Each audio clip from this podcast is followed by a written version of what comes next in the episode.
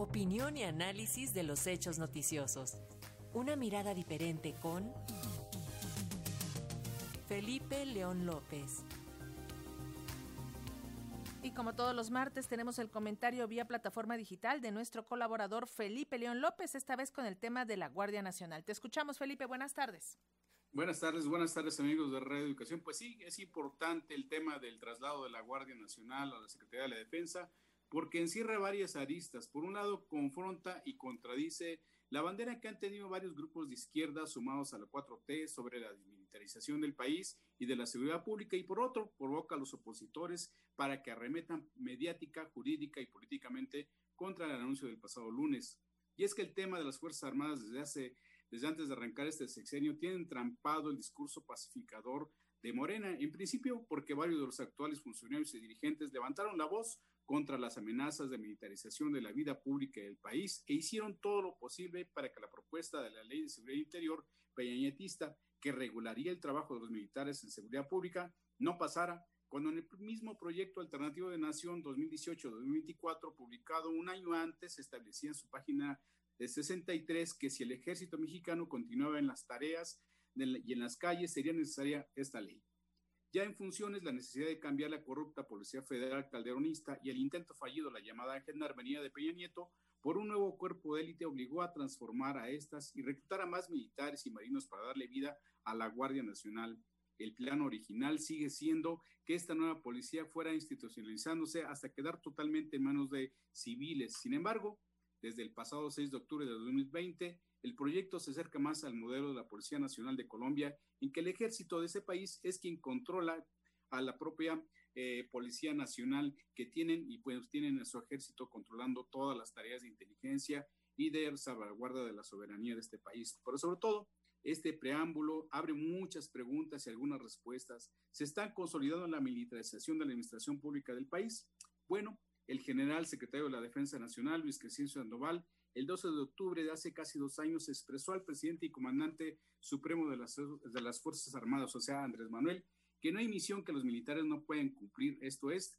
desde la vigilancia del territorio nacional por tierra y aire, pasando por el combate al crimen organizado, la erradicación de nervantes, la vigilancia de las fronteras, la contención de inmigrantes, el resguardo, traslado y distribución de libros de texto gratuito y papelería electoral, la vigilancia estratégica y de recintos aduanales, las labores de auxilio a la población civil en casos de desastre, las campañas permanentes de labor social, de canje de armas, de aplicación de la Ley Federal de Armas de Fuego y Explosivos, la producción y siembra de árboles, ahora más ampliado por el programa Sembrando Vida, el adiestramiento y evaluación de cuerpos policíacos de todo el país, la vigilancia aérea, el seguimiento a grupos subversivos, el combate al robo de combustibles, el seguimiento a organizaciones terroristas, el adiestramiento de jóvenes del Servicio Militar Nacional, la construcción de aeropuertos civiles como el AIFA y el de Tulum, la construcción de 2.600 sucursales del Banco de Bienestar y ahora la construcción de dos tramos del tren Maya. Además, ya les dieron el control total de las aduanas, de los puertos marinos y mercantes, la administración aeroportuaria y portuaria mexicana,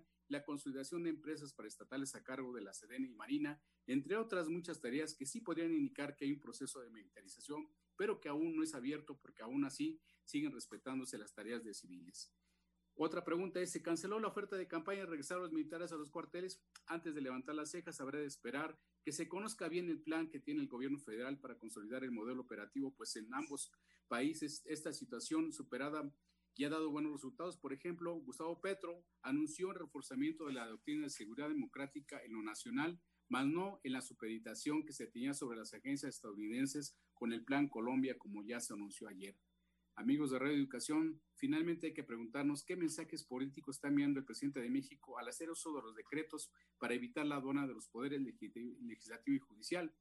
Y hay que recordar que cuando Andrés Manuel López Obrador fue gobernante de la Ciudad de México, del 5 de diciembre de 2000 al 29 este, de julio del 2005, emitió 23 bandos informativos para llevar a cabo sus acciones de gobierno, porque entonces su partido, el PRD, no tenía la mayoría legislativa en el Distrito Federal. La oposición descalificó esos bandos por ilegales, es decir, para evitar bloqueos a su administración por parte de legisladores opositores. Hoy, como presidente de la República, Andrés Manuel, ante la resistencia de las oposiciones a aprobar, a todas las iniciativas, ha recurrido a las figuras de los memorándums que ordena acciones directas a sus secretarios de Estado y ahora, pues ahora manda a un extremo con un acuerdo presidencial para que eh, se pase eh, oficialmente la Guardia Nacional a, las, a los mandos de la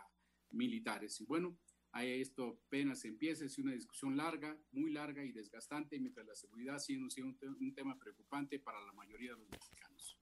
Muchísimas gracias, Felipe León. Muy buenas tardes. Buenas tardes. Hasta, luego.